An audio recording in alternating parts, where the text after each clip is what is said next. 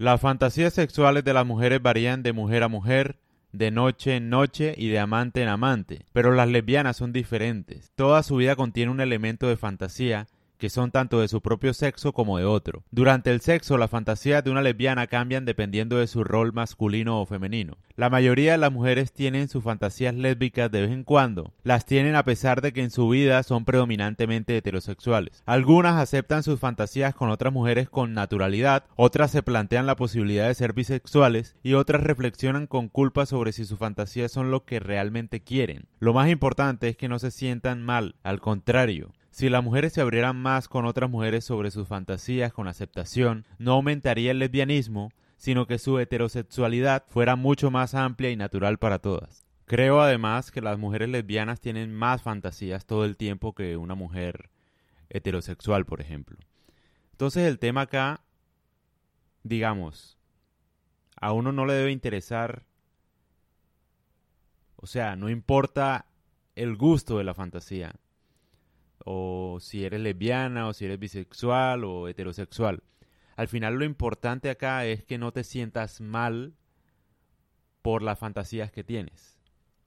Hablo especialmente de las mujeres porque sé que las fantasías de las mujeres son mucho más diversas, mucho más peligrosas, ilegales que las de los hombres. Los hombres al final quieren un trío y ya, básicamente, pero una mujer digamos que necesita una historia que tal vez es un poco loca, bizarra, eh, para lograr excitarse, digamos, tal vez porque su cerebro funciona de manera diferente al del hombre, se excitan de manera diferente, el hombre es muy fácil de excitar, la mujer no, pero su excitación es mucho más profunda.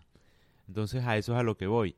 Tal vez lo que está sucediendo es que siento que la mujer se reprime mucho porque sus fantasías son un poco extrañas para el mundo, para la sociedad, pero eso no quiere decir que estén mal.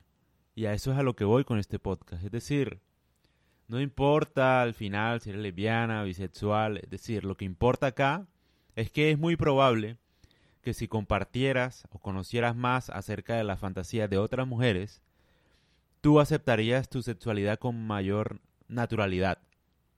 A eso es a lo que voy. Hablo a las mujeres en particular.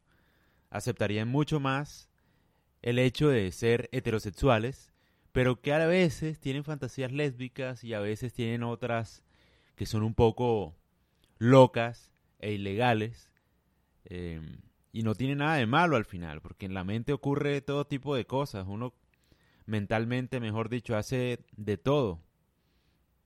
Es la verdad. Ahora que lo quieras cumplir ya depende de ti pero eso no quiere decir que debas sentirte mal por eso, porque siento que las mujeres dudan mucho sobre su propia sexualidad. El hombre no le pasa lo mismo. Eh, un hombre básicamente es gay o es hombre. Es muy fácil. En cambio, una mujer, pues heterosexual, pero le gustan las mujeres a veces, pero eh, se excita con una mujer, tiene fantasías con una mujer, pero ella es heterosexual, tiene un esposo, etcétera. O sea, es mucho más complejo. Entonces a lo que voy es que traten de compartir sus fantasías con otras mujeres con las que confíen, obviamente, porque es difícil también compartir sus fantasías, me imagino, ¿no? Sin ser juzgadas.